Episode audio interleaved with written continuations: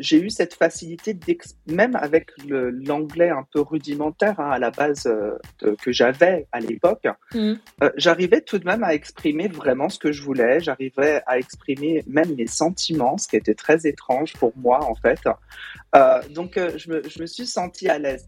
Je ne pense pas que dans cette culture francophone qui, pour moi, en fait, représentait une sorte de carcan, en fait, j'aurais pu mm. m'exprimer aussi bien si la société n'a pas de mots pour exprimer ce concept, comment cette société va pouvoir en parler? Donc, hmm. c'est aussi un acte politique, à mon avis, de, euh, de l'Académie française que de, euh, de mettre des bâtons dans les roues pour certaines expressions qui pourraient être beaucoup plus inclusives dans le genre, mais aussi euh, dans l'identité, l'orientation sexuelle, je ne sais pas, tout quoi. Hmm. Euh, et, et, en fait, ça, pour moi, c'est un manque d'inclusion. J'essaie toujours de, de, de, de, changer en fait euh, l'énergie négative en énergie positive, mais c'est très difficile de trouver les mots adéquats pour ça.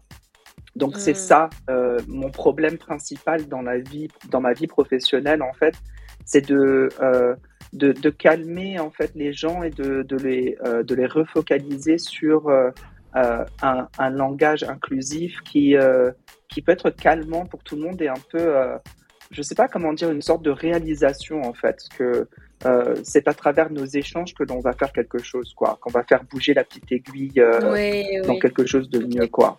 Hello, bienvenue sur le podcast multiculturel qui va explorer les pourquoi. Avec Pourquoi t'as fait ça, je vais à la rencontre de personnes qui ont fait un choix de cœur pour façonner leur vie idéale et réaliser leurs grands rêves. On croise de nombreuses personnes au quotidien. Et si on allait à leur rencontre pour comprendre ce qui les anime et peut-être créer l'étincelle qui nous portera à réaliser nos propres rêves. Moi, je suis prête. Et toi? Let's go Bonjour Paul. Euh, merci d'être avec moi aujourd'hui. Donc aujourd'hui, j'accueille Paul et je peux dire, et je vais remercier Paul dès le départ, que je suis en direct de Washington.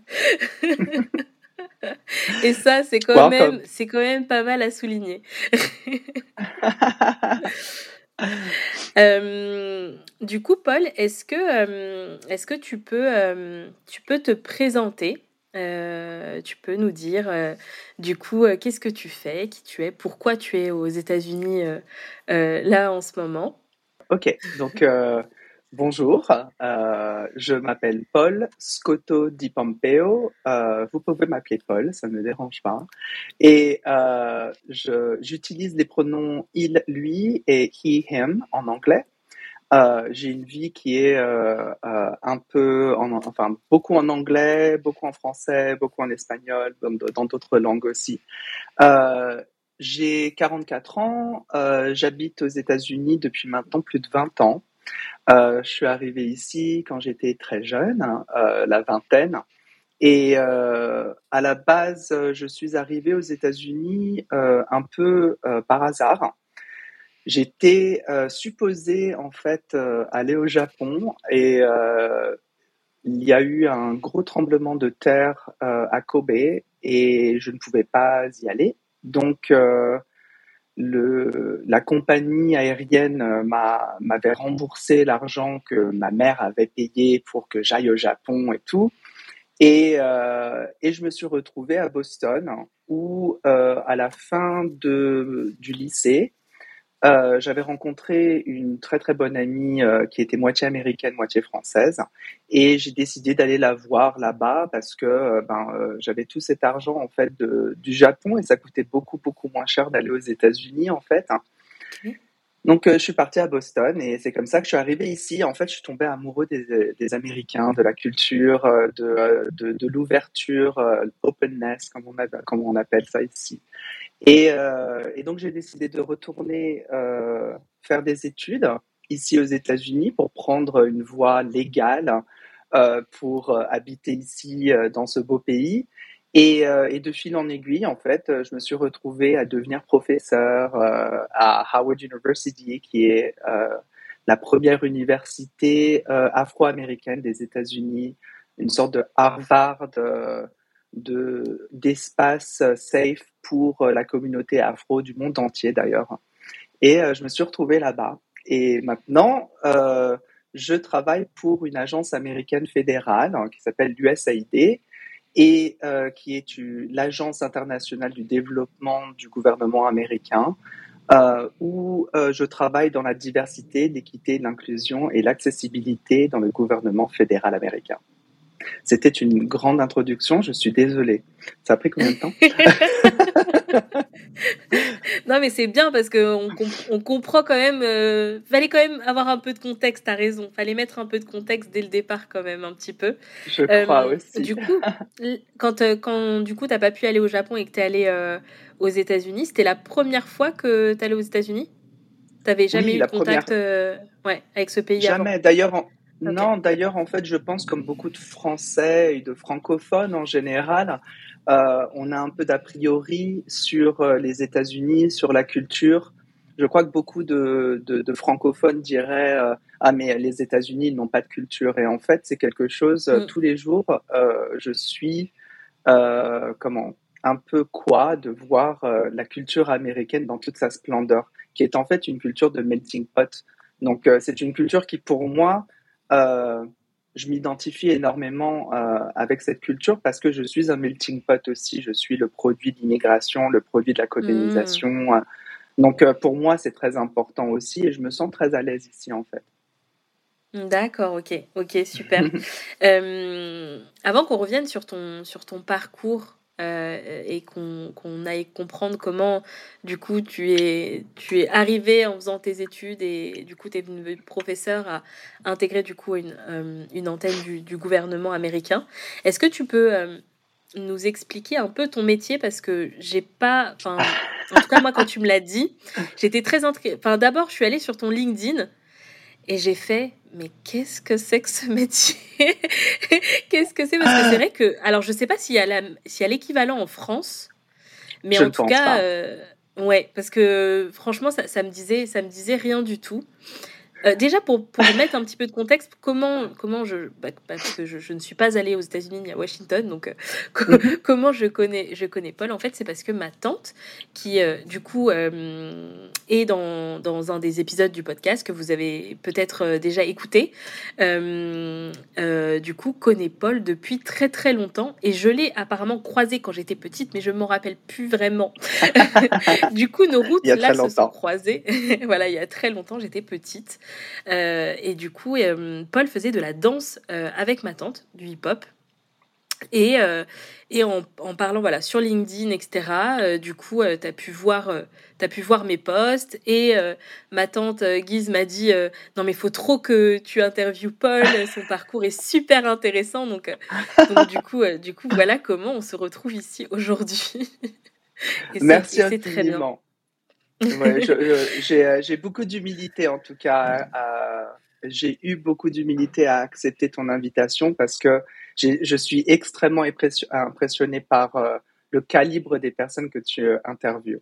ce oh, sont vraiment des personnes qui m'inspirent aussi, donc merci. Ah, c'est trop gentil parce qu'en en plus, tu vois, c'est c'est vraiment l'essence de ce podcast de de voir au final, c'est des gens qui nous entourent, qui sont ordinaires, entre guillemets. Mais en fait, à chacun à son niveau fait des choses extraordinaires et du coup, on peut être vraiment, on n'a pas besoin d'aller chercher euh, la superstar euh, pour euh, apprendre, se nourrir, etc. Et c'est vraiment, c'était vraiment le but de, de ce podcast. Donc, si tu l'as ressenti comme ça, c'est parfait. Très bien. et donc, du coup, explique-nous ton métier que nous, en France, on connaît pas. ok, donc ce métier existe en France pour être franc parce que j'ai des amis euh, particulièrement qui travaillaient à FG, Radio France Gay euh, à Paris, et euh, aussi qui travaillent maintenant pour Tétu Magazine ou des, des, des, environnements qui sont beaucoup plus LGBTIQ+, en fait. Hein. Mais en tout cas, donc à la base, je suis, euh, je suis une personne qui euh, entraîne les personnes. Donc, je suis un formateur. Euh, de, de, cette position de formateur, il y a plusieurs dimensions de formation. Et donc, les, certaines dimensions doivent être approchées avec beaucoup plus de tact que d'autres. Par exemple, dans le développement d'une formation, si c'est une formation technique, A, B, C, D, E, F, ça va fonctionner parce qu'en fait, c'est mmh. vraiment euh, une espèce de, euh, de, de, parcours linéaire que l'on doit prendre afin de faire une manipulation sur euh, un software ou quelque chose comme ça. De l'autre côté, en fait, il y a toute cette euh, intelligence émotionnelle qui doit entrer dans, certains, dans certaines formations parce que ces formations sont un peu plus difficiles à approcher parce qu'elles sont en rapport avec euh, l'être humain et euh, la, la, psychologie humaine. Donc, dans, euh, dans les efforts euh, du gouvernement américain après un ordre exécutif du président Joe Biden sur la diversité, l'équité, l'inclusion et l'accessibilité, beaucoup d'agences fédérales euh, ont, commencé en fait à approcher ces concepts afin de les intégrer dans leur, dans leur agence. Et donc, moi, je suis ici pour aider les agences euh, américaine en particulier, euh, parce que c'est la deuxième dans laquelle je travaille maintenant, euh, à, à, appliquer ces concepts d'inclusion, de minorités sous-représentées ou presque invisibles parfois. Et donc, je pense que c'est là, en fait, je suis une sorte de... Ce n'est pas consultant parce qu'en fait, je viens et vraiment, je, je, je crée des process pour que euh, les, les, ressources humaines, par exemple, fonctionnent mieux, mais aussi euh, les personnes qui vont euh, fonctionner, en fait, tout le staff va avoir des formations sur comment intégrer en fait les autres voix des communautés mmh. non représentées pour avoir une une base beaucoup plus diverse de personnes avec qui on travaille et et des choses équitables aussi qui, qui sont en rapport, par exemple, avec l'ethnicité que l'on appelle race aux États-Unis de manière très étrange. Je suis désolé euh, de dire ce mot. Euh, donc, euh, il y a des choses en fait qui m'intéressent énormément moi personnellement. C'est pour ça que je suis rentrée dans ce travail. Mmh. Justement, je voulais te poser la question de est-ce que est-ce que toi, il y a longtemps, même pendant dans tes études, etc., est-ce que tu as toujours voulu avoir une action euh, dans ce domaine-là Est-ce que tu cherchais un moyen d'avoir une action ou de participer à euh, voilà plus d'inclusion, etc. Euh, comment tu Est-ce que c'était là depuis longtemps en fait? C'est ça Oui. Alors, merci de, ta question parce qu'en fait, tu essaies de, comprendre, je crois, d'où je viens en fait avec cet intérêt. Je, je mm. crois, pour être franc, que moi, je suis, je, je me sens être né dans un univers inclusif. Et euh, alors euh, pour, euh, pour, pour toutes les personnes qui nous écoutent, euh, j'ai grandi au Val de Fontenay, à Fontenay-sous-Bois, dans le 94, à l'est de Paris, et euh, j'ai 44 ans, donc le dans les années 80-90, c'était une banlieue qui était quand même un peu chaude, qui l'est à mon avis beaucoup moins aujourd'hui, mais euh, j'ai évolué en fait dans un dans un univers où tout le monde parlait des langues différentes, où tout le monde euh, mangeait des choses différentes. Ça, ça sentait des bonnes odeurs de mafé quand je rentrais à la maison, quoi. Donc en fait, mm. pour pour moi, cette cette inclusion, elle a toujours été là parce que euh, nous, moi, j'ai grandi dans un univers où en fait la, le, le, le problème était socio-économique il était aussi ethnique, il était aussi euh, par rapport aux communautés sous-représentées. Mais dans cet univers, moi, euh, j'étais vue en fait comme euh, juste une, une, autre personne en fait qui était dans, le, dans, dans, la même chose. Donc on échangeait beaucoup de choses. Je crois que ça a commencé là en fait. Euh, mon, mon, amour en fait pour euh, le, la diversité, mais je crois qu'un peu plus tard, quand j'ai commencé à, à, devenir un peu plus euh, conscient euh, premièrement de mes privilèges par rapport à la couleur de ma peau aussi, mais euh, par mmh rapport au fait que je, sois euh, cisgenré masculin. Euh, Aujourd'hui, mmh. je ne l'étais pas forcément quand j'ai grandi, mais en fait, j'ai utilisé ces privilèges pour pour élever certaines voix. Par exemple, quand quand j'étais un peu plus jeune, dans quand j'étais, comment on dit ça en français, teenagehood, dans ouais, la... adolescent Merci beaucoup. Quand j'étais adolescent, je participais énormément à des rendez-vous ACT UP hein, parce que je trouvais euh, que la situation euh, du VIH et euh, du sida en France me déplaisait et je voyais mm. énormément d'amis de ma sœur particulièrement qui étaient gays et, et, qui mouraient et qui, qui périssaient. En fait, je les voyais faner quoi. Et, mm. et ça, c'est quelque chose en fait euh, qui m'a fait approcher de l'équité aussi, parce que ces personnes, à ce moment-là, n'avaient pas le même accès aux médicaments euh, dont ils avaient besoin euh, que d'autres personnes. Donc, je, ça, c'est quelque chose aussi. Après ça, quand, quand je suis arrivée aux États-Unis, quand j'ai travaillé à Howard University, euh, j'ai décidé en fait de devenir le faculty advisor, donc euh, la personne qui donne des conseils en fait mm. au groupe étudiant LGBTIQ+ du campus, qui était à l'époque en fait, je crois 400 personnes ou quelque chose comme ça. Donc c'était un très très grand groupe et, euh, et je voulais aider en fait, je participais avec ces personnes à, à créer des événements qui pouvaient aider certaines communautés particulièrement en fait des, des, personnes euh, transgenres euh, qui, qui font partie de minorités ethniques. Donc beaucoup mm. de personnes de la communauté afro et beaucoup de personnes de la communauté latino, latina, latinex et chicanos. Mm. Et pour finir, aujourd'hui, à l'USAID, je continue en fait mon le, le, fait que je, je veut être un avocat en fait ou une personne qui pousse euh, les, euh, les droits LGBTIQ+ dans le monde. Euh, je suis à la tête, euh, je suis le co-chair, donc le, le, vice, enfin le président, le co-président, je crois, on, on dit mhm. ça, de l'organisation LGBT de l'USAID, de l'agence fédérale américaine. Et, et, dans cette position, en fait, nous avons accès à à des, des, règlements internes, par exemple, euh, qui, euh, qui peuvent bénéficier de, de, de, langage, de verbiage, en fait, qui, mmh. qui peut inclure la communauté LGBTIQ. D'accord, ok. Ok. Non, c'est super parce qu'on comprend bien comment c'est une volonté qui est ancrée et qui te suit et que du coup, par, par ton parcours et différents moyens, ben, tu arrives à être dans l'action sur un sujet qui te tient à cœur. Euh, euh, et, et, ça, c'est un. Enfin, ce que, ce que, je trouve super important et, et qui m'intéresse beaucoup dans ton parcours, c'est que pour l'instant, j'ai reçu beaucoup d'entrepreneurs et autour de moi, même pour. Enfin, la, grande majorité des invités, même les prochains, euh, sont des entrepreneurs. Et on pense souvent que quand, par exemple, on veut agir, faut créer sa boîte, etc. Comme ça, on, a l'habitude d'agir, etc. Et au final, on voit bien qu'on n'est pas obligé de créer sa boîte pour euh, être acteur. Et dans certains cas, c'est d'autant plus euh, euh, fort d'agir en étant comme en infiltration, en fait. comme étant dans...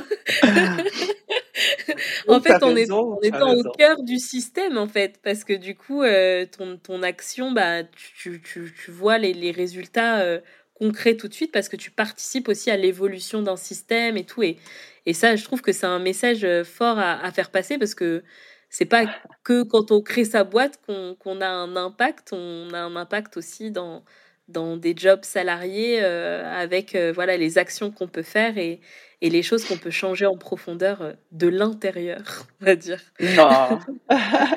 oui, c'est vrai. En fait, je n'y avais jamais vraiment pensé. Tu as raison. Euh, ouais. Euh, et euh, je crois que cette infiltration, pour être franc, parce que c'est un très bon mot, euh, je pense, elle a commencé quand j'ai commencé, quand je quand je travaillais au département d'État. Euh, après avoir travaillé à Howard University, euh, j'ai travaillé en tant que euh, de français et de culture francophone mm-hmm. à l'Institut des services diplomatiques américains. Donc en fait, j'enseignais le français, mais aussi les, les, les, comportements francophones, je dirais. comment en fait s'intégrer et, et, conduire en fait, un, enfin gérer un, un meeting euh, de manière diplomatique, mais vraiment au niveau diplomatique, euh, diplomatique. Hein. Et, euh, et c'est dans c'est dans ça en fait que j'ai un peu je me suis un peu découvert dans dans cette réelle politique en fait. Et ça a commencé avec le comment le langage inclusif hein, ou épicène, je pense, on dit en France, mais nous n'avons pas forcément de, de, de langue épicène en américain. Nous en avons. On peut utiliser des mots en fait qui sont non genrés, je comprends, mais mm. c'est quand même assez différent. Et en fait, euh, moi, je m'intéressais énormément à l'utilisation des pronoms afin de respecter en fait les identités de genre de, de, de différentes euh, euh personnalités, de différentes personnes en fait. Et, mmh. et, de ce fait, je me suis connectée avec beaucoup de, de, de, langues et de professeurs de langues entre guillemets et les divisions de langues pour essayer de, mmh. de, de créer en fait un, un guide euh, pour euh, pour les personnes pour, pour qu'elles comprennent comment en fait euh, s'exprimer de manière diplomatique, mais aussi de manière non genrée ou de manière un peu plus inclusive par rapport au genre. Et c'était mm. très intéressant.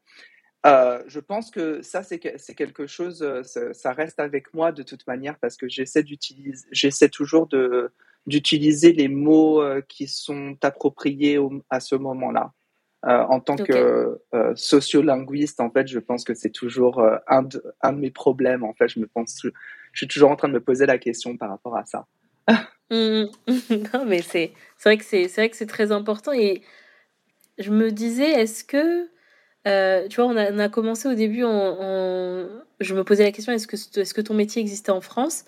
Euh, et du coup c'est vrai que bon il y, a des positions mais pas pas au sein du gouvernement en tout cas enfin pas à, notre connaissance du coup. Mais euh, mmh. du coup est-ce que tu penses que tu aurais pu avoir le même impact, peut-être pas exactement le même poste, mais en France? Est-ce que tu aurais pu mener ce combat comme tu le mènes euh, aux États-Unis euh, en France? Waouh! Pour être franc, euh, et je pense que tu, tu, as compris, il y a certains mots qui m'échappent en français parfois, des, des, des, choses comme ça.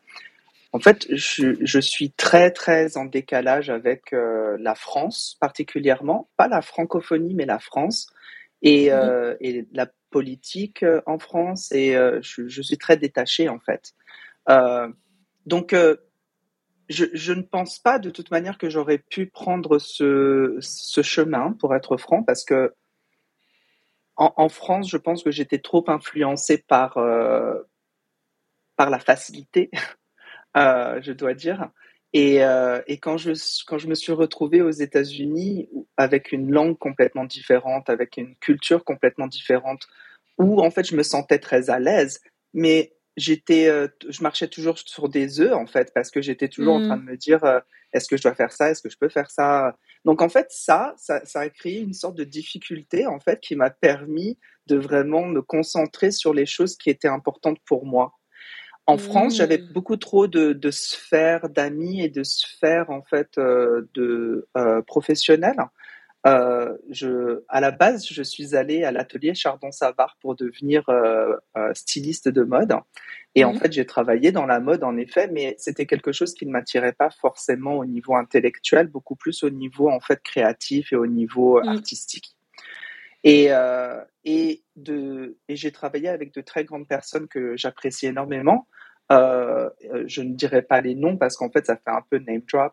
Mais euh, mm. je, je, sais que euh, euh, c'était pas l'univers dans lequel je voulais évoluer. Et quand je me suis retrouvée aux États-Unis, en fait, euh, j'ai eu cette facilité, même avec l'anglais un peu rudimentaire hein, à la base euh, de, que j'avais à l'époque, mmh. euh, j'arrivais tout de même à exprimer vraiment ce que je voulais, j'arrivais à exprimer même mes sentiments, ce qui était très étrange pour moi en fait. Euh, donc je me, je, me, suis sentie à l'aise. Je ne pense pas que dans cette culture francophone qui pour moi en fait représentait une sorte de carcan en fait, j'aurais pu mmh. m'exprimer aussi bien. Maintenant, aujourd'hui, j'ai, je crois que j'ai, euh, j'ai, j'ai acquis en fait, tu sais, à, travers à travers euh, ce, euh, ce, petit passage chaotique en fait de ma vie, quoi. Euh, je crois que mmh j'ai acquis beaucoup de, de, de, techniques afin de m'exprimer assez bien pour maintenant avoir un impact quand je reviens en France. Donc en fait, mmh. euh, je pense que la, le, la question, tu vois, que je me pose aujourd'hui, c'est est-ce que je pourrais faire le même travail en France là maintenant, là aujourd'hui? Et en fait, je me mmh. pose beaucoup de questions parce que, par exemple, il y a un problème euh, que, que je remarque aujourd'hui, c'est que quand je suis arrivée aux, États-Unis la première fois à 18 ans, euh, je crois, j'avais 18-19 ans, juste après le bac, euh, mm. il y avait une question qui m'a énormément choquée en fait sur euh, le, la, la, fiche d'immigration. Et à l'époque, c'était encore sur papier. Hein. Bon, voilà quoi. D'accord. et, Et en fait, il y avait une question sur euh, quelle est votre race, pas ethnicité, quelle est votre race? Mm. Et il y avait plein de, de bon, bien sûr, euh, black, euh, Asian, euh, blablabla. Bla, bla. Et il y avait mm. Caucasian, caucasien. Et, euh, et, et, en dessous de ça, il y avait other, autre. Et donc, je mets mm. autre et j'écris méditerranéen. Donc, voilà quoi. Et donc, euh, je, je, j'arrive, parce que on me demande mon, ma race, je trouvais ça super bizarre, tu vois. Mm. Euh, genre, on m'a jamais demandé ça, quoi. Ben oui, en fait, j'arrive, mais oui, et donc j'arrive à l'immigration et on me, on me pose la question et ils me disent pourquoi vous avez écrit méditerranéen, vous êtes caucasien.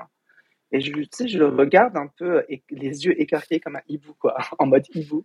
euh, et et je, je, je, pose la question, je fais, mais je ne suis pas de l'Europe de l'Est, en fait. Je suis désolée, quoi. De, je suis, en fait, euh, je suis méditerranéen, mm. quoi. Ma, ma, famille entière presque est italienne, quoi. Et euh, mon père, il est en Algérie, euh, il est pied noir italien, donc je sais pas, j'ai aucune connexion avec l'Oural et tout, tout ça, quoi.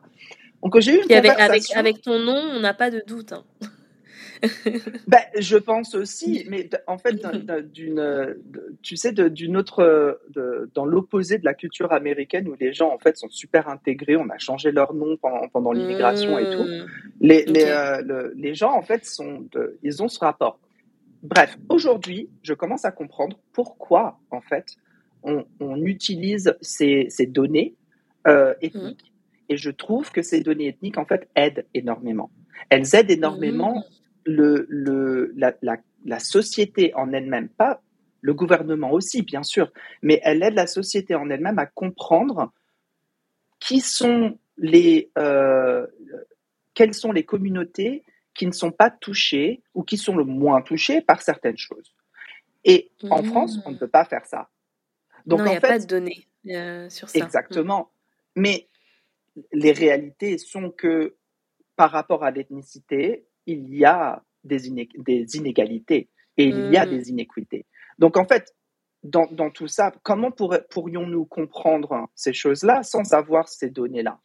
Donc, quand je suis arrivée aux États-Unis, j'étais un peu comme ça. Ah oui, mais les Américains, euh, ils sont toujours en train de parler de race, blablabla. Bla, bla, mmh. Ils ne comprennent rien. Et en fait, aujourd'hui, j'utilise ces données afin de, de, de discuter avec le gouvernement fédéral américain sur le fait que, par exemple, les hommes transgenres n'ont pas accès à certaines choses euh, euh, pour les qui en fait devraient être euh, accessibles par ces personnes quoi. Mm-hmm. Et, mais c'est comme ça avec des chiffres, il y a beaucoup plus d'impact. Je ne vais pas dire à la personne d'après ce que j'ai entendu. Exactement. Oui, ouais, ouais. Ah non, c'est sûr. Non, c'est super intéressant ce que tu dis parce que c'est vrai que sous couvert de euh, on ne veut pas classer les gens euh, euh, par leurs origines, etc.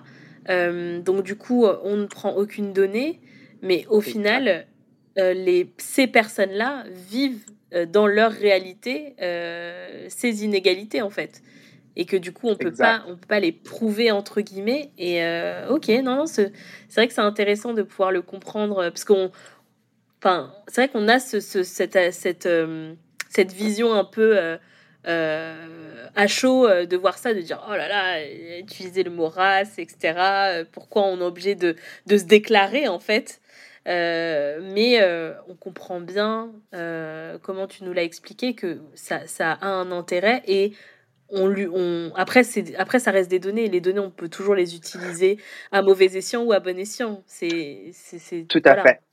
Mm. Tout à fait. Comme tous les faits, comme toutes les thèses, comme toutes les choses euh, dans la vie, de toute manière, euh, on peut, on peut tout utiliser comme on veut. durant ma thèse, en fait, je, je dois, c'est pas que je vais avouer, mais il y a certaines données que l'on peut utiliser pour prouver un point, alors que ce point, en fait, est négatif. Mais ça, c'est c'est la manipulation de données. C'est compréhensible. Hmm. Mais ces, ces données sont là. Donc en fait, je, je, je vois l'utilité réelle de ces données aujourd'hui. Aujourd'hui. Hmm. Ok, ok, super.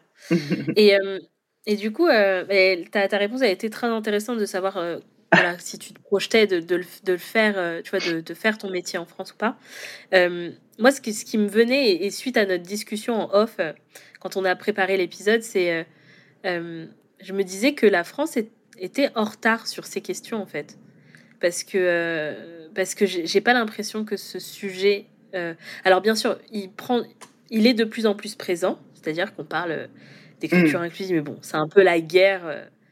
Euh, c'est la guerre sur l'écriture inclusive, mais c'est du coup le, débat est assez est, assez petit. Et mm-hmm. puis il y a par exemple quand tu me parlais de, de personnes neurodivergentes, c'est un mot que j'ai appris avec toi parce que je connaissais pas ce mot. Et, du coup, je suis, allée, je suis allée me renseigner, tu vois, je me suis dit, ouais, moi, j'ai jamais entendu ce mot, etc. Et je voyais que, donc en français, je le vois au Canada, du coup, euh, où les mhm. Canadiens, les Québécois l'utilisent, etc. Euh, et du coup, je me dis, mais en France, on le voit pas. Et même quand je fais des recherches Google, il y, y avait que des sites euh, québécois, il n'y avait pas de... Il n'y avait pas de site français qui utilisait le, le, mot.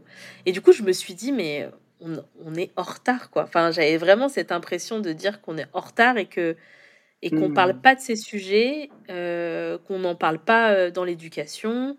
Euh, au travail, je, l'entends, je l'entends très peu. Enfin, j'ai vraiment cette impression-là que, que du coup, aux États-Unis, au Canada, vous êtes plus avancé sur ça. écoute, je pense, oui, oui. Le, je, ouais, euh, je, je, suis d'accord avec toi, tout à fait. Mm. Je pense, je pense de toi. Et alors, je suis, euh, je fais du bénévolat euh, pour une, euh, une organisation non gouvernementale qui s'appelle The Global Center et qui est une organisation qui s'occupe euh, de d'éduquer les éducateurs sur la jeunesse LGBTIQ+. Et, euh, et, donc, nous créons des paquets, euh, des, des, sortes de, de, de formations, d'informations euh, sur les, les, besoins de la jeunesse LGBTIQ+, de l'inclusion de cette communauté dans les classes, dans tout. Et nous faisons ça dans, je crois, sept langues. et mmh. le français en est une.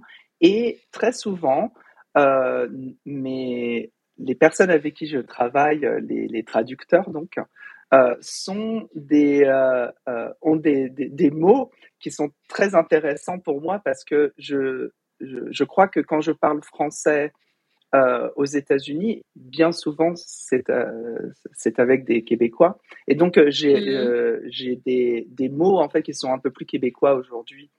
Et, mmh. et, avec les, les, traducteurs qui sont, qui sont en France, euh, il y a toujours des mots alternatifs. Donc en fait, dans certaines traductions, nous mettons les deux mots parce que nous voulons que la communauté euh, québécoise, la communauté francophone de France, mais aussi en Afrique et dans le monde entier comprennent. Mm-hmm. Donc euh, je pense que ça, c'est dans, dans, ton commentaire, Jade, il y a deux choses qui m'intéressent. La première, c'est l'impact de l'académie, de notre très belle académie française sur l'évolution de notre langue qui est beaucoup plus lente que les autres langues.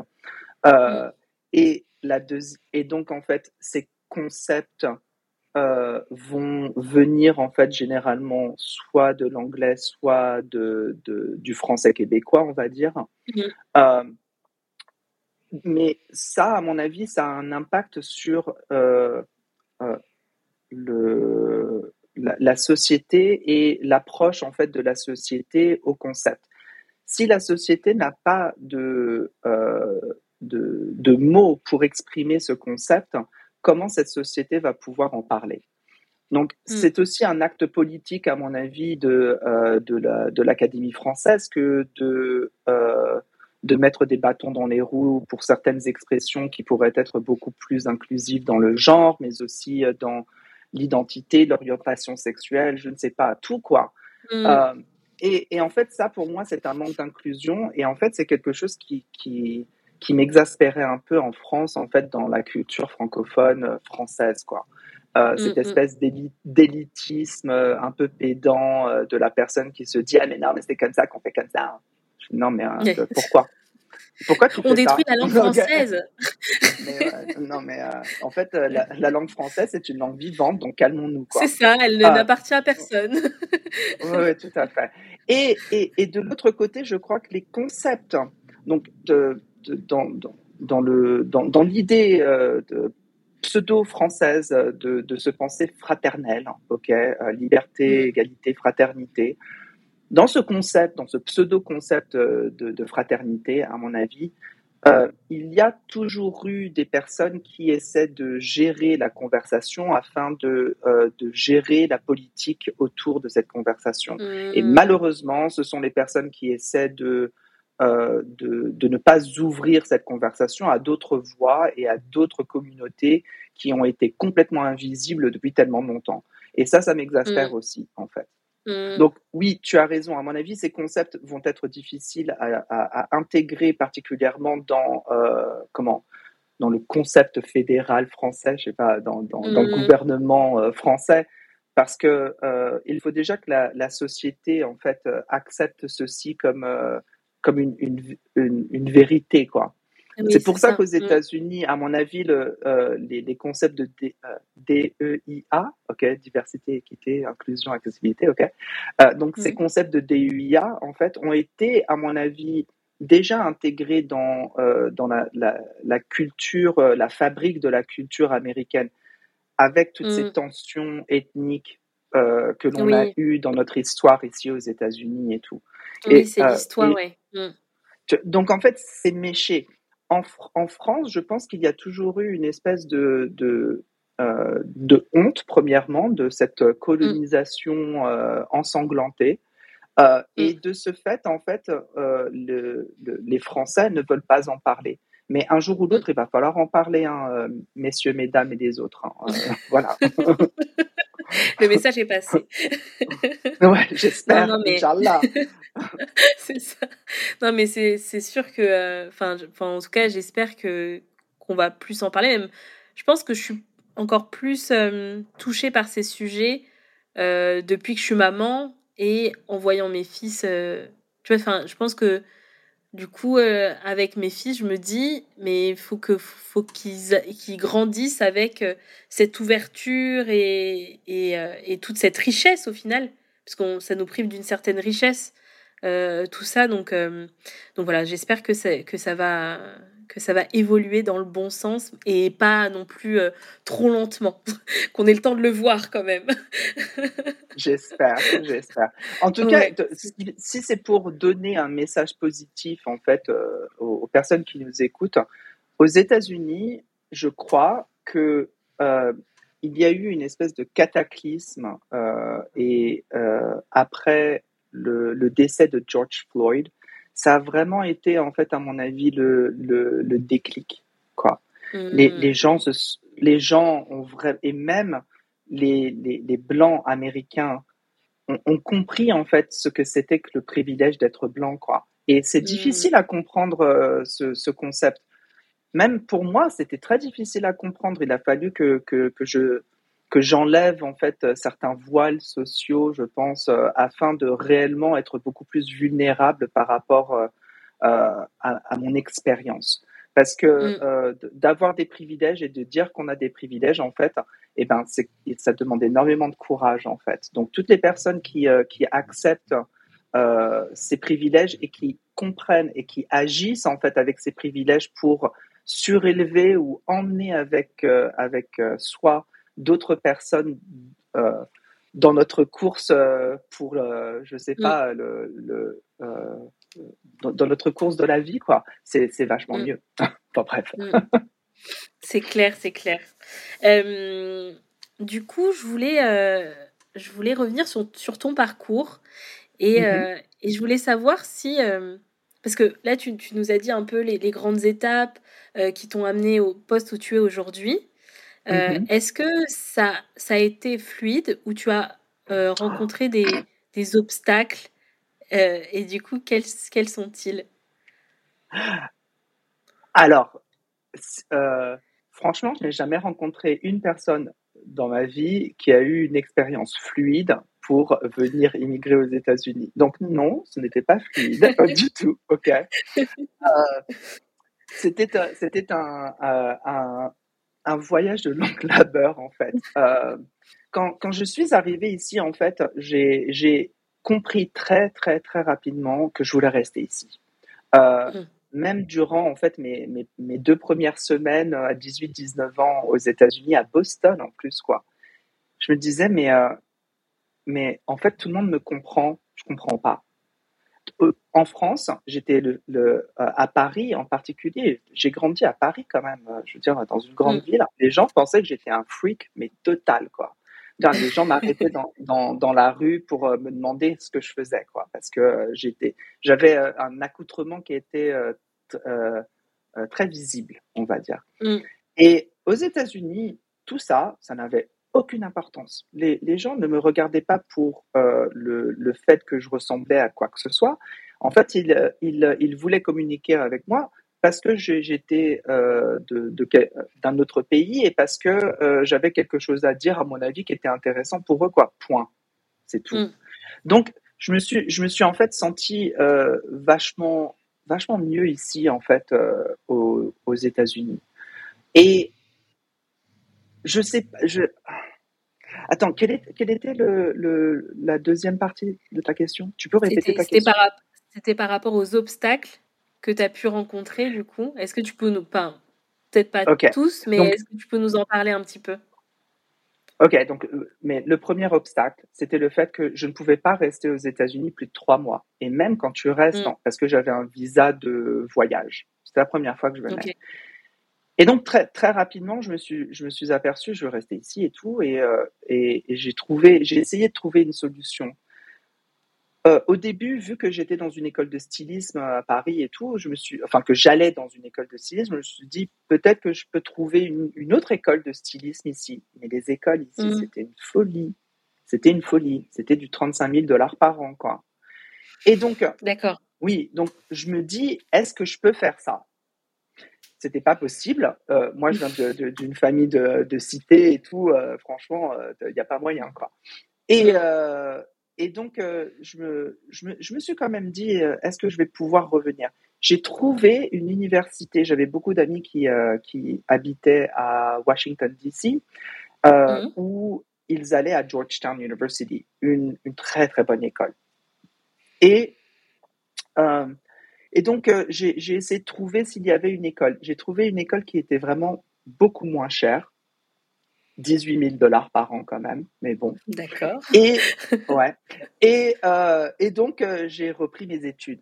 Et à travers ça, j'ai eu mon premier visa étudiant à F1 euh, que j'ai eu pendant quatre ans.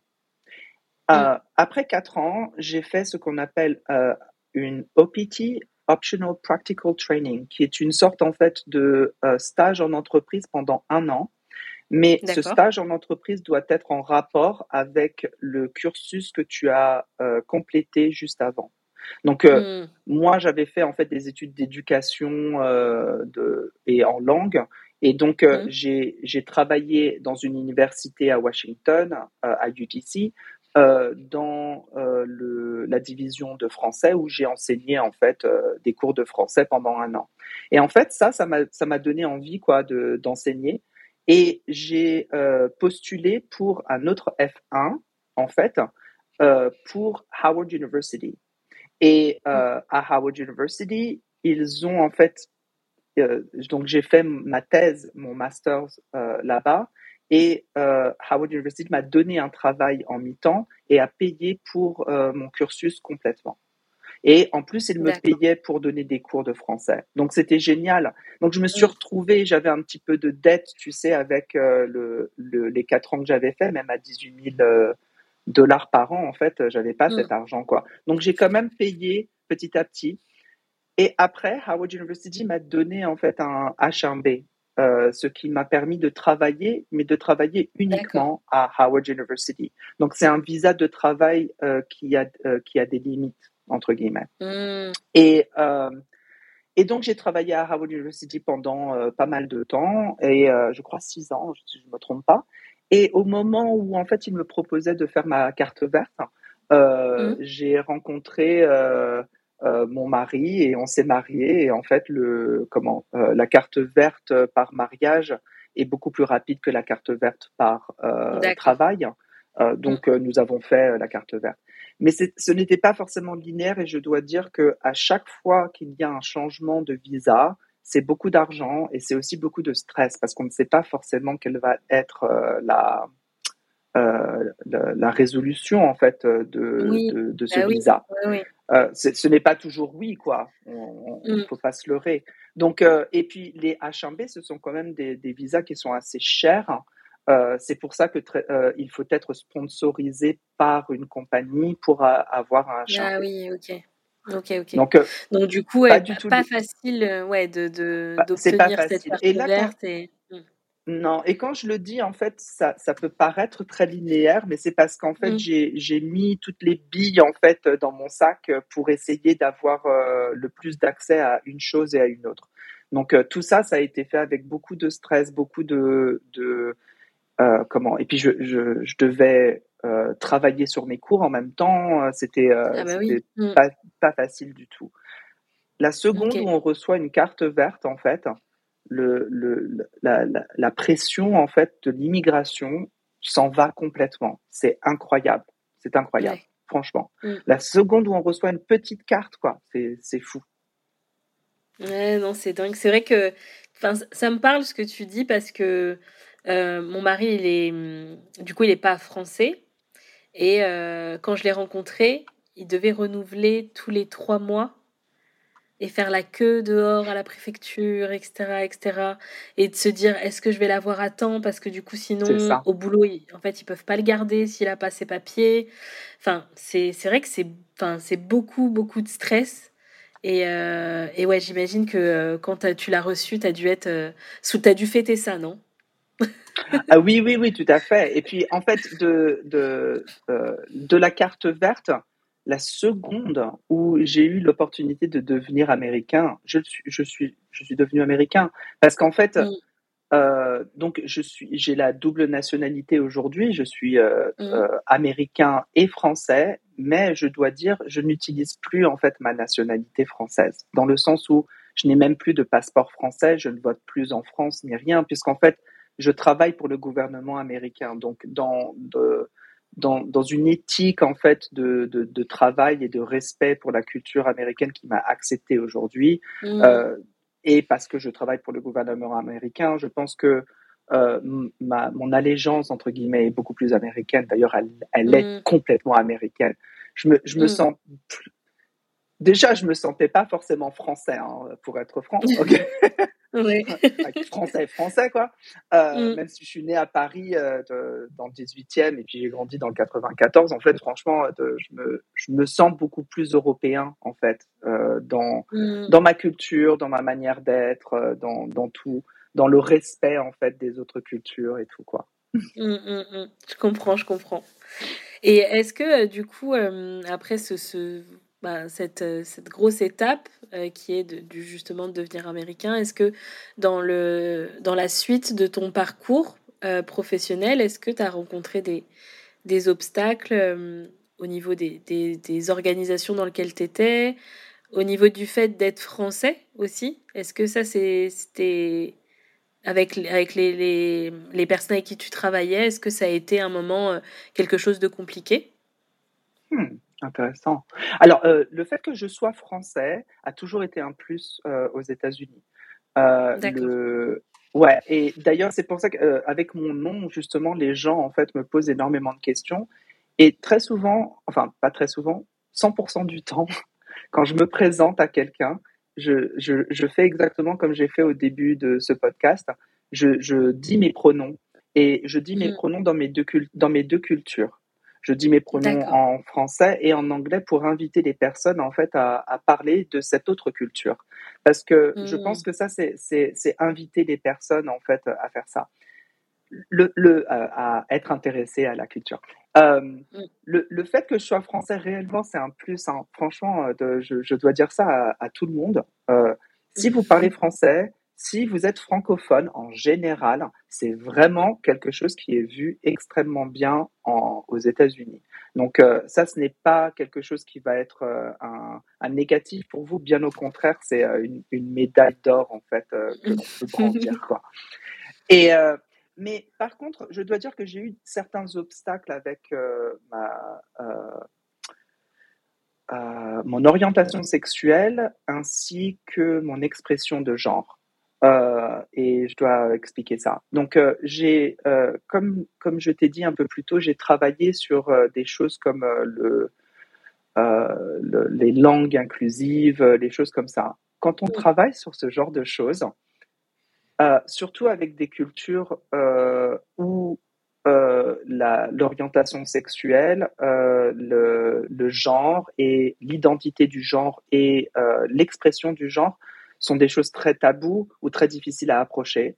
Euh, j'ai eu quelques, euh, quelques, je veux dire, conversations euh, courageuses avec certaines personnes où il fallait être très fin à ne pas remettre ces personnes en place, mais à leur expliquer de manière très fine quel serait le bénéfice en fait de d'utiliser ces choses-là. Donc en fait, mmh. le, je crois que ça, particulièrement quand j'étais au département d'État, ce projet a commencé ce processus pour moi de, euh, euh, de, penser au concept d'être un leader courageux, de, de, venir en fait et de, euh, de dire aux personnes ce qu'elles sont, mais de, de, manière fine, pas pour les blesser ou pour les, les, frustrer ou quoi que ce soit, mais de leur dire les choses comme elles sont, avec des, avec des, des mots qui peuvent être euh, positifs et pas blessants. Donc ça, c'est mm. super difficile, quoi. Mais j'ai appris ces techniques, en fait, euh, à travers ça. Et aujourd'hui, je me sens beaucoup plus à l'aise à, à approcher, en fait, euh, ces conversations douloureuses, en fait, avec les, le staff, avec les leaders aussi, parce que je, je travaille sur des formations de leadership aussi et tout. donc j'essaie toujours de, de, de, changer en fait euh, le, le, l'énergie négative en énergie positive, mais c'est très difficile de trouver les mots adéquats pour ça. Donc c'est mm. ça euh, mon problème principal dans la vie, dans ma vie professionnelle en fait, c'est de, euh, de, de calmer en fait les gens et de, de les de les refocaliser sur un, un, langage inclusif qui qui peut être calmant pour tout le monde et un peu, euh, je ne sais pas comment dire, une sorte de réalisation en fait, que euh, c'est à travers nos échanges que l'on va faire quelque chose, quoi, qu'on va faire bouger la petite aiguille euh, dans quelque chose de mieux, quoi. Tu vois.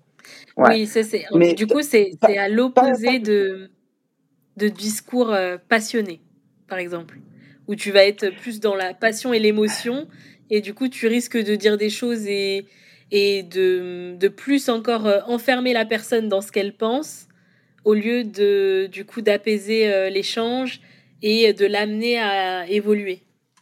C'est cela, exactement. Tu as tout compris. Et, euh, et c'est difficile. C'est une, c'est une, vraiment une technique assez fine hein, qui, qui demande beaucoup d'autres techniques de, par exemple, de. Alors c'est très difficile pour moi de dire ces, ces choses en français là maintenant. Mais bref, mm. il, y a, il, y a, il y a beaucoup de, de, choses que, que l'on peut approcher avec des personnes, même si ces conversations vont être difficiles. Euh, il y a toujours une, une approche. Et je, la, première chose à faire, c'est de d'être à l'aise soi-même en tant que leader, d'être euh, d'être euh, autorégulé euh, pour ne pas dire des choses à tout va, mm. à 100 à l'heure. Donc tu t'auto-régules et aussi tu, tu dois penser en fait à une espèce de, euh, de, de loi dans, euh, traite les gens comme ils veulent être traités, pas comme toi tu voudrais être traité. Donc ça, ça mmh. demande de la conversation aussi, quoi. Tu vois ce que je veux dire, à savoir quelles, sont, quelles sont à toi tes limites, par exemple? Est-ce que l'on peut parler de ça? Est-ce que tu te sens à l'aise avec ça? Mmh. Est-ce que si on peut parler, si on parle de ça, est-ce que ces mots vont être euh, ok avec toi? Est-ce que tu voudrais que j'utilise d'autres mots? Parce qu'en fait, être un leader, c'est aussi s'adapter aux, différentes personnes qui sont en face de toi afin de les inspirer à travailler à 300%. Quoi. Donc, euh, mmh. pour moi, en fait, la, communication comme ça, c'est vraiment inné parce que j'ai envie de d'emmener les gens de mon équipe en fait avec moi euh, dans dans le chemin quoi. Ouais, ouais, je comprends, je comprends.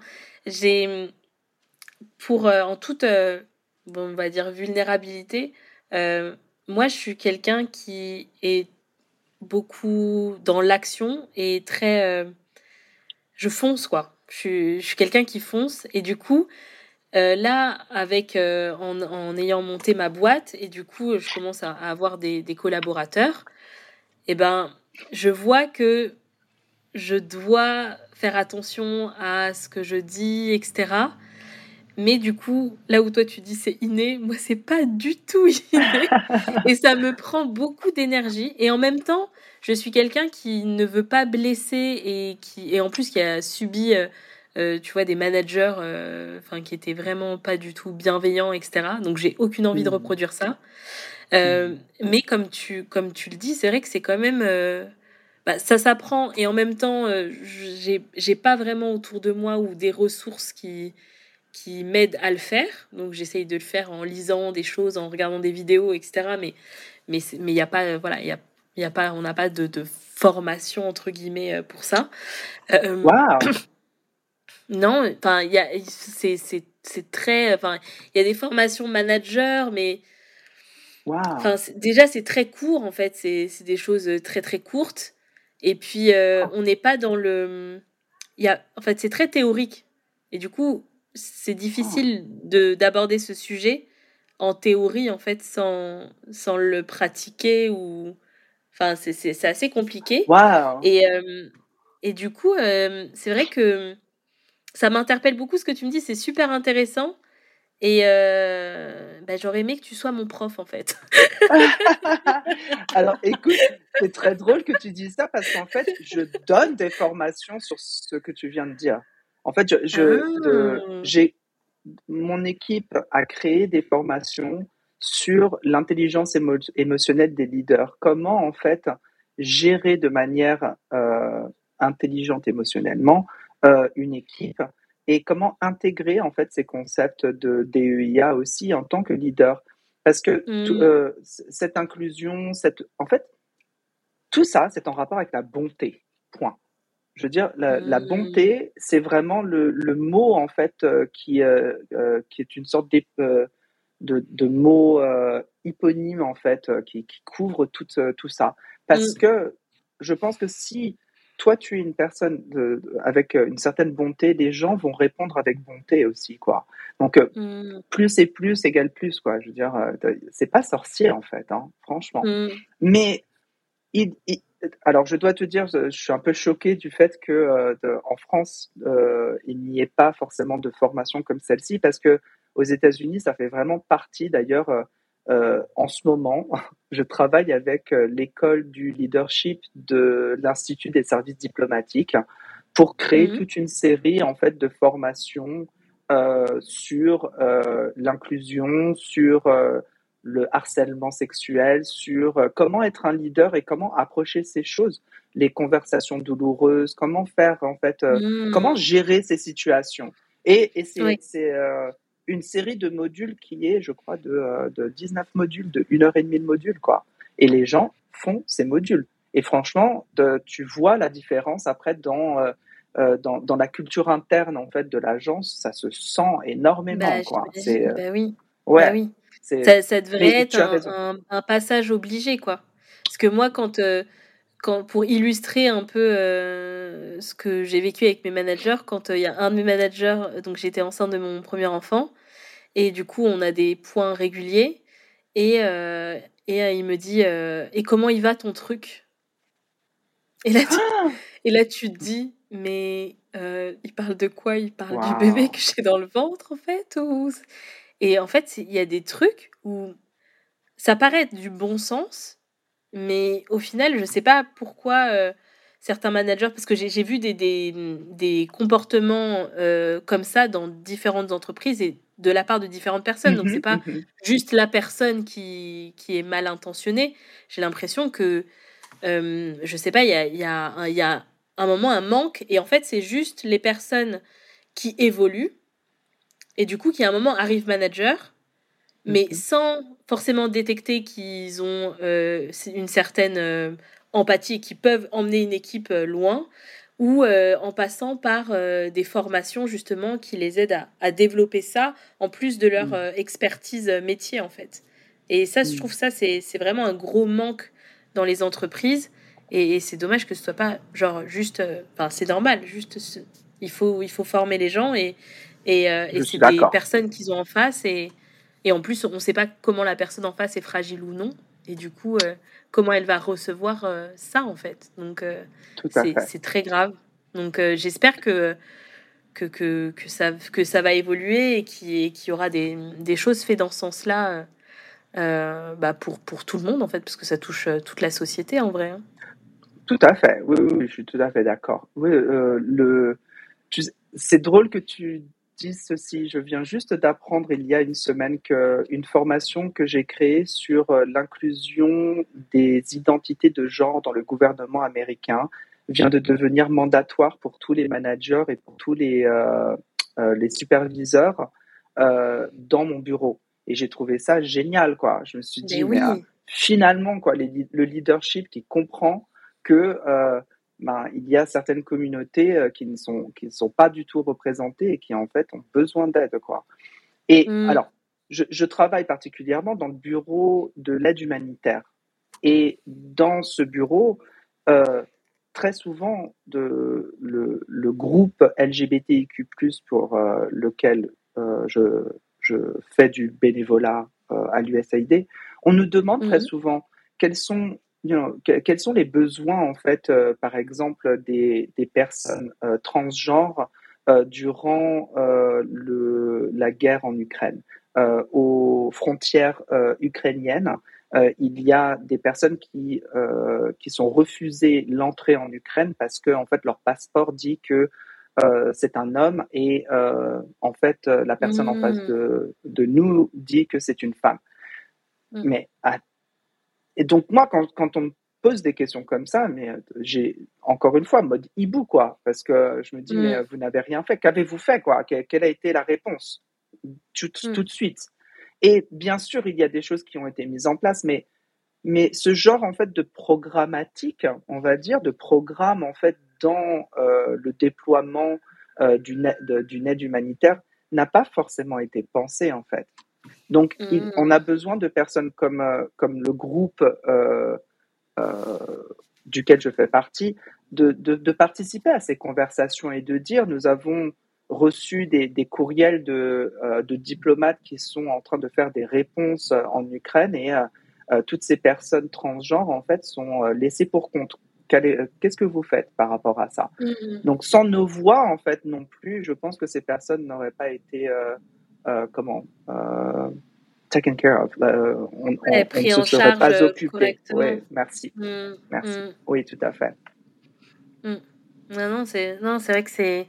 En fait, ce que je, ce que je comprends, c'est que c'est qu'au final, il y a beaucoup de personnes qui n'ont pas les outils en fait. Il leur manque les outils. Et c'est pas forcément de la malveillance ou la, mais c'est juste qu'ils ont pas, ils savent pas comment faire et ils n'ont pas les outils adéquats pour pour répondre à certains, certaines situations.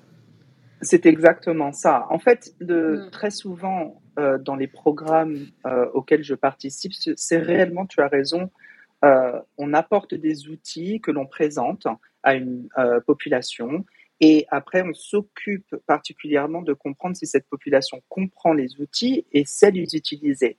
Et après ça, pour le, ce qu'on appelle le handoff, donc le, la passation, je crois, on dirait, de, mm quand, on, quand euh, la compagnie passe euh, ou euh, l'organisme passe le projet à la population locale, c'est là où on, voit en fait comment, de manière organique, la population utilise ces outils et qu'on peut encore les aider en fait à, à, reprogrammer certaines choses ou quoi que ce soit. Un exemple super mhm. concret. en ce moment, je travaille avec la Côte d'Ivoire, avec énormément de, de, de groupes de, de, milieux ethniques différents et qui ont été, qui ont subi beaucoup de choses par rapport aux conflits intertribaux. Et donc, mmh. on, de, de notre côté, on apporte en fait euh, des outils qui peuvent aider la population et particulièrement les leaders en fait de ces communautés euh, à reconnaître le stress dû au traumatisme, dû aux conflits intertribaux. Et donc après euh, être en communication avec ces populations, et ce sont des groupes généralement qui sont séparés. Donc il y a des groupes mmh. féminins, des groupes de femmes, des groupes de euh, d'hommes âgés, des groupes euh, de euh, de jeunes mélangés hommes et femmes, et puis après des des leaders spirituels par exemple, et d'autres groupes comme ça qui sont mis en poche en fait, et on va dans ces poches et on, on leur apporte en fait ces ces outils. C'est super intéressant parce que toutes ces communications pour moi sont faites en français en plus.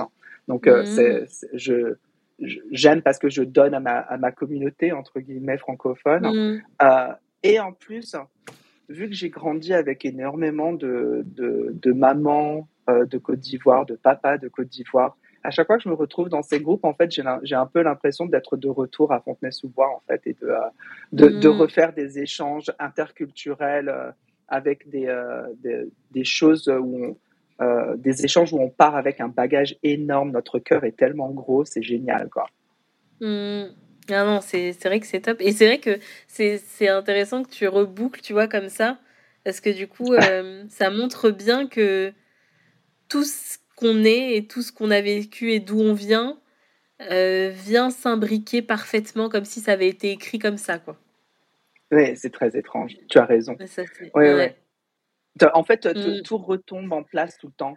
Euh, il y, a toujours une connexion avec euh, soit ton, euh, une connexion avec tes différentes identités, je vais dire. Parce qu'en fait, moi, je me mmh. retrouve énormément par rapport à mes, à mes identités que, que j'aime beaucoup mon identité queer, mon identité gay, je, l'adore. Et en fait, je peux pas m'en passer. Euh, franchement, de toute manière, j'ai arrêté d'y penser depuis tellement longtemps, quoi. Mais mon mm. identité francophone aussi, j'aime beaucoup. Et puis mon identité, en fait, euh, de euh, d'espèce d'intello international. J'adore aussi quoi parce que ça me permet de communiquer avec tellement de personnes dans des langues différentes et de comprendre leur d'où elles viennent culturellement. Ça me ça me fait plaisir quoi. Mm. Non, c'est top, c'est top. Et ça, ça, ça montre aussi qu'on peut s'autoriser euh, à être euh, complètement nous-mêmes avec toutes nos identités et toutes nos facettes et que tout ça peut cohabiter euh, de manière très sereine en fait. Et ça, c'est important. Alors, oui, mais je, je, c'est drôle que tu parles d'authenticité en fait entre guillemets parce que je pense mm. que ça c'est une conversation peut-être euh, dont on parle en France, mais je ne sais pas. Mais en tout cas, être authentique au travail est une conversation qui, euh, qui fait couler beaucoup d'encre ici euh, aux États-Unis. Et, et, je dois dire qu'en fait, j'ai une, une peut-être une vision un peu alternative de l'authenticité au travail. Alors euh, pour euh, pour euh, tout le monde, être authentique au travail, c'est réellement venir en fait au travail sans avoir cette ce voile social que l'on met parce qu'on veut se protéger de quoi que ce soit. Par exemple, moi en tant que queer, quand je vais au travail, est-ce que je porte du comment s'appelle du vernis à ongles que je porte très mmh. souvent? Ok. Euh, Est-ce que euh, je peux, pour euh, par exemple des personnes afro, venir au travail avec des locks ou venir avec une afro réelle Est-ce que c'est mm. professionnel? Toutes ces questions, en fait, c'est pro, hein, on se pose pas la question. Hein, ok. Mais mm. juste pour juste pour dire, juste pour parler d'authenticité. Mais en fait, mm. on n'est jamais réellement authentique parce que de on a toujours en fait ces, ces, ces différentes identités qui viennent devant nous ou qui repartent, qui ça bouge mmh. énormément. Donc moi, en fait, en tant que, que personne qui, euh, qui vraiment comprend mes différentes identités, mais euh, et, et aussi l'impact que j'ai dans mes différentes identités, je crois, euh, je, je pense que je, je suis beaucoup plus à l'aise à dire, bah, je suis pas forcément super authentique dans le sens, est-ce que je vais utiliser de, du jargon gay en fait quand je vais parler avec des personnes qui ne le sont pas? Ça n'a aucun intérêt, quoi. Mmh, Donc mmh. ça, je, je me sens pas forcément authentique parce que je change de mots, tu vois. Mais mmh. c'est parce que je veux, je veux que les personnes en face de moi comprennent, comme si elles allaient comprendre que je vais, ouais, I'm going to have a kiki. Bah, n'importe quoi, tu vois. Donc, euh, je je sais pas si euh, à ce moment-là, les, les, les, je me sens si authentique que ça, en fait. Mais j'essaie de rester authentique et respectueux. Oui, c'est vrai qu'on a quand même, euh, on, s'adapte et en fait on, on ouais, on, se met en fait par rapport à l'environnement dans lequel on évolue, les différents environnements, on, essaye de, de, oui, de s'adapter, de choisir du coup une partie. En tout cas, ça, se fait de manière inconsciente au final en plus. Euh, une certaine euh, partie de notre personnalité, il y a des choses qu'on met un peu en sommeil et puis ça revient et puis ça part, etc. Mais là, là où, je vous. Enfin, j'étais plus sur l'authenticité dans le sens où, euh, par exemple, moi, quand je me suis lancée en, en dans l'entrepreneuriat, euh, je, euh, alors moi, je, je, m'habille toujours genre basket, à la cool, etc. C'est comme ça que je me sens bien, et, et que ce soit au travail ou, ou en dehors. Et c'est vrai que quand je me suis mmh. lancée, j'avais rendez-vous avec des personnes euh, qui avaient 10 euh, ans, 15 ans de plus que moi, bah, du coup, euh, j'allais mettre des bottines et je mettais un, un, mmh. de veste. et du coup, j'essayais de, de, de, donner le change de ce qu'on pouvait attendre de moi. et, et j'étais ultra mal à l'aise. J'étais ultra mal à mmh. l'aise. Alors qu'au final, là où je me disais, ouais, mais s'ils me voient venir en basket, ils vont pas me trouver sérieuse, etc. Et, et en fait, mmh en, évoluant euh, dans, dans, ça et en, en, étant de plus en plus moi-même, et ben c'est là que je me j'étais épanouie et c'est là que j'ai eu encore plus de clients et, et, où ça se passait encore le enfin encore mieux en fait. Euh, et c'est là que je me suis dit mais en fait ça n'a pas d'importance faut juste être toi. Et c'est en étant toi que du coup euh, les relations se passent mieux. Et si la personne n'accepte pas bah, c'est que tu dois pas travailler avec cette personne et que tu n'as rien perdu. Exactement. Oui, je crois qu'il y, a, il y a beaucoup de gens qui ne comprennent pas le pouvoir du non, quoi, de dire non. Bah non, quoi. Mm. Est-ce qu'on peut travailler ensemble? Ben non, quoi. Je suis désolée. Euh, parfois ça, parfois ça matche pas, parfois ça ne fonctionne pas. C'est, ça va, quoi. Il n'y a pas mort d'homme non plus, quoi. Tu vois? Euh, c'est, c'est drôle parce que y a, euh, ça, à mon avis, c'est quelque chose que je vois dans les leaders que j'apprécie ce sont les personnes en fait qui, euh, qui arrivent à dire non et qui arrivent à, à, à mettre en fait une certaine barre de dire c'est ma limite, je suis désolé, non. Mmh. Mmh. Et euh, donc aujourd'hui, je crois que je suis beaucoup plus vocale en fait, euh, beaucoup euh, par rapport euh, au fait que ben j'ai trop de projets en ce moment. Tu essaies de m'en donner un autre, je suis désolé, passe-le à quelqu'un d'autre quoi. Et avant, je me sentais mmh. vachement mal à l'aise de faire ça. Maintenant, je me dis non quoi de, toute manière, quand tu te sens à l'aise dans ce que tu fais et quand tu te sens à l'aise avec le travail que tu produis, à mon avis, tu comprends que si tu veux produire la même qualité de, de, choses et être constant avec ta qualité, il va falloir dire non à certaines choses, quoi. Mmh, mmh. non, c'est clair, c'est clair. Ça, j'apprends encore ça.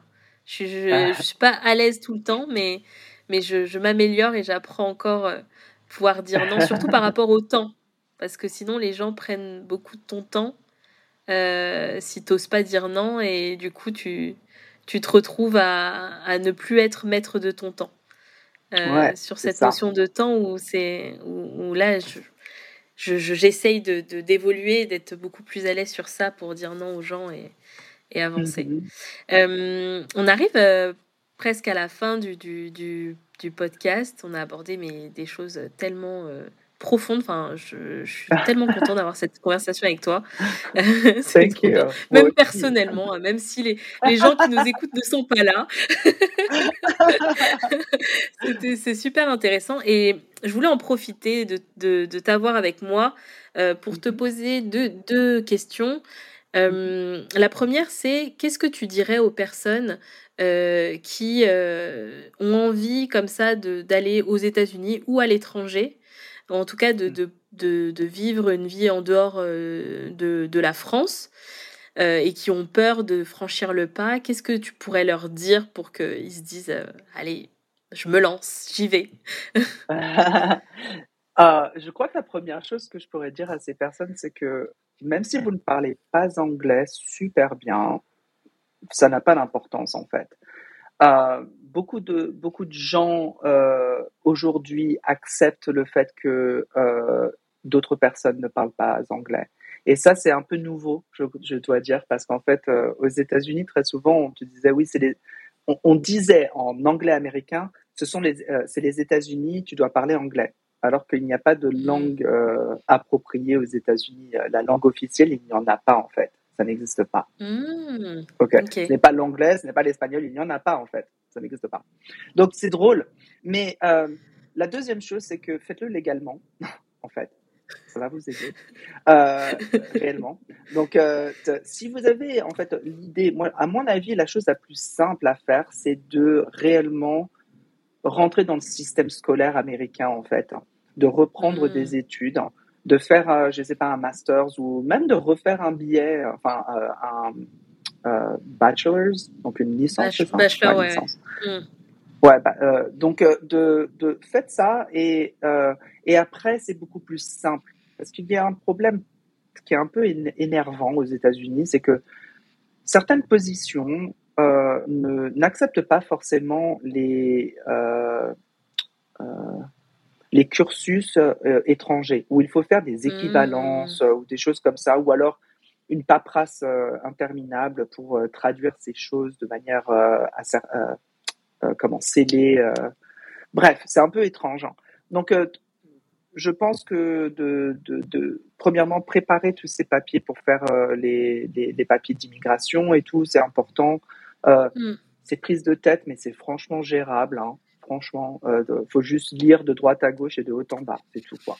c'est super simple hein, et répondre. Mm. Euh, donc faites ça et puis ne, garde, ne, ne perdez pas courage ou espoir parce que mm. ben, euh, de immigrer dans un pays étranger, ça c'est pas fait en deux secondes quoi. Euh, c'est quelque chose qui va vous prendre des années et des années, peut-être même des dizaines d'années, peut-être même deux décennies comme moi. Donc euh, voilà quoi. Mm. Mais de, de, pour moi, ça m'a pris deux décennies pour être pour devenir américain.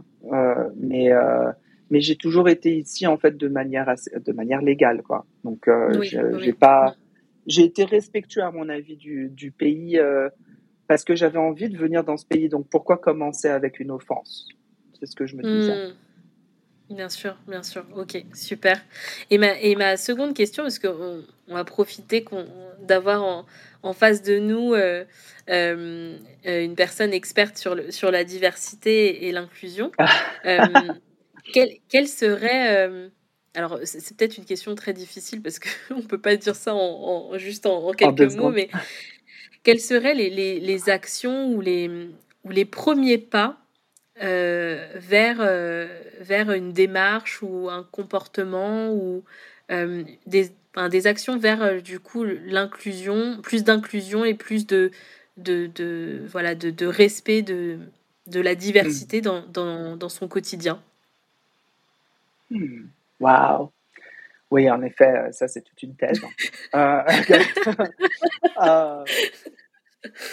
donc j'ai parlé en fait de, euh, du, mot en fait qui à mon avis euh, vraiment est un exemple de DEI et à mon avis c'est la bonté. Donc soyez soyez soyez bons, soyez des, des personnes qui bonnes envers vous-même parce que respectez-vous vous-même premièrement avant de respecter les autres. Euh, de respecter les autres. Donc, à mon avis, ça c'est ça c'est très important.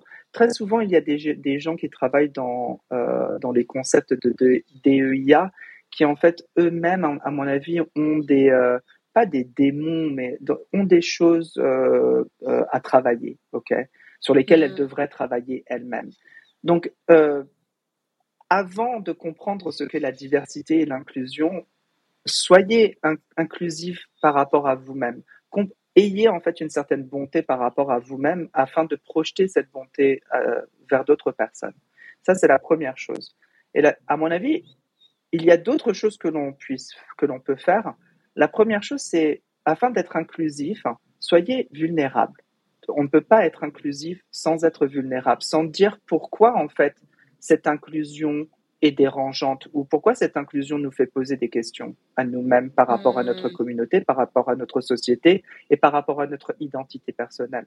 Donc en fait, euh, de, comprenez, essayez de, de, partager. Moi, je partage mes pronoms pour ça, pour essayer de créer en fait euh, une, euh, une connexion inclusive en fait avec d'autres personnes. Et d'ailleurs, je dois dire aussi, très souvent, je, je, je fais des, des, présentations comme celle-ci dans le monde entier avec des gens qui viennent de partout, du Vietnam, d'Australie, blablabla, bref. Hmm. Et très souvent, il y a des personnes qui ne peuvent pas en fait, qui, qui rejoignent en fait le, euh, la formation, le meeting au téléphone. Pour être mm. beaucoup plus inclusive avec ces personnes, par exemple, parce que je sais qu'elles n'ont pas accès à une vidéo, je me mm. décris moi-même. Donc, pour que les personnes comprennent au début, bonjour, je m'appelle Paul Scotto Pompeo, j'utilise les pronoms il, lui et he, him en anglais. Et euh, je fais 1m72, euh, euh, j'ai les cheveux bruns mi-longs, j'ai les yeux bleus, gris, je porte des lunettes et j'ai le la complexion assez blanche. et voilà. Et en fait, comme ça, les gens peuvent comprendre, quoi. Tu vois ce que je veux dire? Ça, c'est ça, c'est mmh, être mmh. inclusif, c'est penser en fait aux choses qui sont un petit peu en, dehors de la boîte, en fait. Et puis tu te dis, bah, comment je peux ramener tous ces gens dans la boîte, en fait, avec moi, tu vois, à faire à faire la fête? Donc, euh, c'est ça réellement. Et puis, il y a d'autres choses, à mon avis. Soyez humble. Être humble, c'est comprendre que parfois, si on dit quelque chose qui peut être offusquant ou offensant à une autre personne parce que cette personne pense que c'est euh, un langage qui n'est pas inclusif ou qui peut être même euh, dérogatoire, quand une personne vous dit ça, cette personne a été blessée par vos mots, elle a été blessée par vos actions. Soyez humble, mm. dites désolé. Et dites, mm. je suis désolé, je, comprends que ça peut être quelque chose qui, qui, vous ait fait mal, je suis vraiment désolé, je ne le referai plus. Apprenez et passez. Allez-y. Donc, ne, mm. n'essayez pas d'avoir euh, une espèce de guilt trip euh, en vous disant euh, ah j'ai pas fait ça, j'ai pas fait ci. Mais c'est comme ça qu'on apprend, hein, c'est en faisant des erreurs. Donc, si on fait une erreur et que qu'on qu'on on offusque sans moins quelqu'un ou quoi que ce soit, essayez de réparer ça et faites-le en fait dans genre 24 heures, 48 heures. Après ça, en fait, c'est mm. envenimé, c'est même pas possible. Donc, faites ça du tac au tac, en fait. À mon avis, ça, mm. euh, c'est quelque chose de bien. Et si vous avez un privilège particulier, reconnaissez ce privilège, utilisez ce privilège pour les autres personnes qui ne l'ont pas. Ça, à mon avis, c'est mm. une chose très importante. Donc, euh, c'est à vous, en fait, de, de, de tirer la chaise euh, pour la mettre à la table, pour que cette personne avec une voix qui n'était pas à la table puisse participer à cette conversation. Et maintenant que cette personne est à la table, écoutons-la. On n'a pas besoin de hmm. dire ah mais ouais mais euh, on est super inclusif. J'ai un black, un juif, nanana. Ok, on s'en fout. Un, un homo, nanana. Mm. Oui, ok, maintenant, maintenant, on veut entendre en fait les voix de ces personnes, maintenant qu'elles sont assises avec nous et puis qu'elles ont la place. Est-ce qu'on peut écouter ces personnes parler et arrêter de leur couper la parole? Merci. Mm. je vois, je vois, c'est très clair. en tout cas, merci, merci beaucoup pour, euh, pour, ces, pour ces conseils et euh, je pense que c'est des choses qui sont à la portée de, de tous et, je pense qu'on peut tous... Euh, en les ayant, en les ayant comme ça en tête, euh, veiller à, à, faire de notre mieux, parce qu'au final, c'est ça, c'est faire de notre mieux et, et s'améliorer au, fur et à mesure, quoi. Ouais, je suis d'accord, complètement. Est-ce que tu as un message, un sujet euh, que tu voulais aborder qu'on n'a pas pu aborder là? Est-ce est que est-ce qu'il y avait un truc particulier que tu veux ajouter? Hmm. Non, je pense pas. Euh, je pense que quand on était off, en fait, euh, on parlait, on n'avait pas forcément parlé de mon identité, en fait, euh, queer, mais je pense que j'en ai assez parlé ici. Mm. Non, je, ne pense pas. Juste en, disant, en fait, de, quelque chose de, pour terminer. quand je suis arrivée aux États-Unis, j'avais énormément de, d'idées préconçues. J'étais biaisée, en fait, de, cette culture. et et en fait, j'ai appris à, euh, à ne plus utiliser ces idées préconçues euh, pour euh, aller de l'avant. Et en fait, ça a été une leçon énorme pour moi parce que aujourd'hui, je vois en fait ce que les idées préconçues font de mal en fait dans notre société. Et euh, donc j'aimerais que, s'il y a une seule chose que je peux dire à tout le monde, c'est que si vous faites attention à, vos, propres idées préconçues, euh, au fait que vous ayez des idées qui peuvent être biaisées par rapport à certaines communautés, à certaines personnes, à, à certaines cultures, euh, je vous demande en fait euh, peut-être d'aller vers cette culture et d'essayer de la comprendre un peu plus en profondeur. Mm. Si vous ne comprenez pas cette culture LGBTIQ+, c'est peut-être parce que vous n'avez pas été en contact avec cette, euh, cette culture. Il y a des gens comme moi qui sont très ouverts à partager cette culture. Donc, venez vers moi si vous voulez en parler et je suis là pour en parler aussi. Voilà. Ok. Merci beaucoup. J'ai deux questions que je, pose à tous les invités à la fin. Euh, est-ce que tu as euh, des ressources, quel que soit le format, ça peut être des vidéos, des livres euh, que, tu, que tu voudrais euh, partager à, l'audience et, et euh, voilà sur, sur n'importe quel sujet, hein, des, des, choses que qui toi t'ont marqué et qui t'ont qui t'ont apporté quelque chose et que tu voudrais partager à tout le monde? Oui, bien sûr. Alors, il y en a deux, bien sûr, qui me viennent à, l'esprit tout de suite. Hein. C'est The Global Center, euh, et ça, c'est euh, l'organisation non gouvernementale pour laquelle euh, je fais du bénévolat. Ça, ce sont des ressources, à mon avis, géniales pour les personnes qui essaient d'inclure les LGBT dans les classes. Et une autre, une autre ressource super intéressante, ce serait le Trevor Project. Et ça, c'est plus des ressources en fait sur euh, une, une, globalité en fait LGBTIQ+. Et particulièrement, il y a, il y a de très bonnes explications sur euh, la différence entre euh, l'expression du genre et euh, l'orientation sexuelle et le l'identité du genre, par exemple. Donc, beaucoup de définitions qui permettent aux personnes, en fait, de, de, communiquer dans un espace beaucoup plus inclusif. Et, et je crois que c'est tout, en fait, pour ça. Euh, maintenant, il y a beaucoup de livres, en fait, à mon avis, que, que je, te, je passerai et qui sont particuliers, en fait, euh, aux, expressions de vie non binaire, qui m'intéressent énormément, en fait. Super. Bah, en, fait, on va, on va tout mettre, euh, tu vois, dans le. Il y, a un art, il y aura un article de l'épisode et dans la, le descriptif de l'épisode, on mettra les ressources dont tu as parlé là et celles que tu veux bien m'envoyer. Comme ça, euh, comme ça, voilà. Les personnes qui veulent explorer le sujet, ils auront toutes les ressources et je serai la première à, aller, à aller checker tout ça parce que c'est, aussi un sujet qui, qui m'intéresse beaucoup. Et la toute dernière question mm-hmm. Qui verrais-tu à ta place dans cette interview? Sachant ah, que c'est un peu compliqué pour toi parce qu'il faut que ce soit quelqu'un de francophone parce que je suis pas encore journaliste euh, euh, anglophone.